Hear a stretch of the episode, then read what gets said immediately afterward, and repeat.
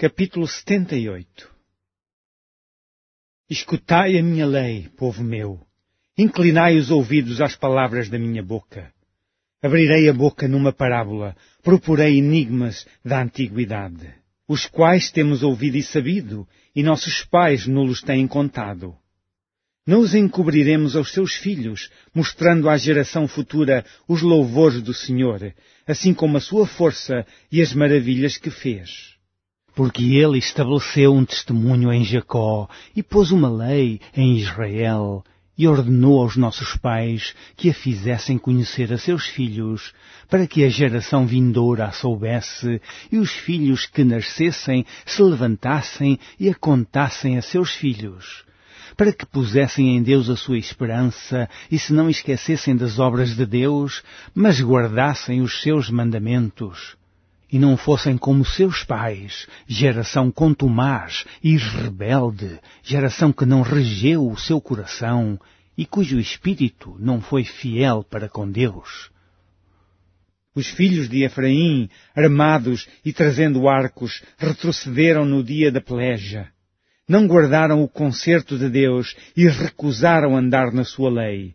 Esqueceram-se das suas obras e das maravilhas que lhes fizera ver maravilhas que ele fez à vista dos seus pais na terra do Egito, no campo de Zoan.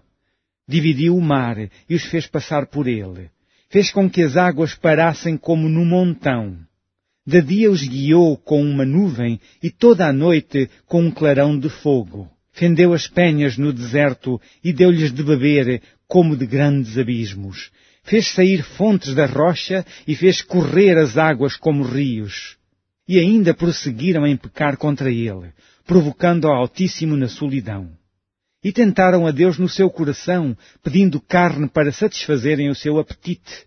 E falaram contra Deus e disseram, Poderá Deus, porventura, preparar-nos uma mesa no deserto? Eis que feriu a penha, e águas correram dela, rebentaram ribeiros em abundância. Poderá também dar-nos pão ou preparar carne para o seu povo? Pelo que o Senhor os ouviu e se indignou, e acendeu um fogo contra Jacó, e furor também subiu contra Israel. Porquanto não creram em Deus, nem confiaram na sua salvação, posto que tivesse mandado as altas nuvens e tivesse aberto as portas dos céus, e fizesse chover sobre eles o maná para comerem, e lhes tivesse dado do trigo do céu Cada um comeu o pão dos poderosos e lhes mandou comida com abundância. Fez soprar o vento do Oriente nos céus e trouxe o sul com a sua força. E choveu sobre eles carne como pó e aves de asas como a areia do mar. E as fez cair no meio do seu arraial, ao redor das suas habitações. Então comeram e se fartaram bem, pois lhes satisfez o desejo.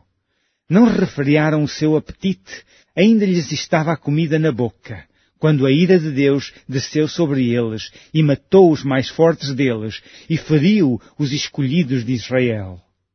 Com tudo isto, ainda pecaram e não deram crédito às suas maravilhas, pelo que consumiu os seus dias na vaidade e os seus anos na angústia. Pondo-os ele à morte, então o procuravam, e voltavam e de madrugada buscavam a Deus e lembravam-se de que Deus era a sua rocha e o Deus Altíssimo o seu Redentor. Todavia, lisonjeavam-no com a boca e com a língua lhe mentiam. Porque o seu coração não era reto para com ele, nem foram fiéis ao seu concerto. Mas ele, que é misericordioso, perdoou a sua iniquidade e não os destruiu.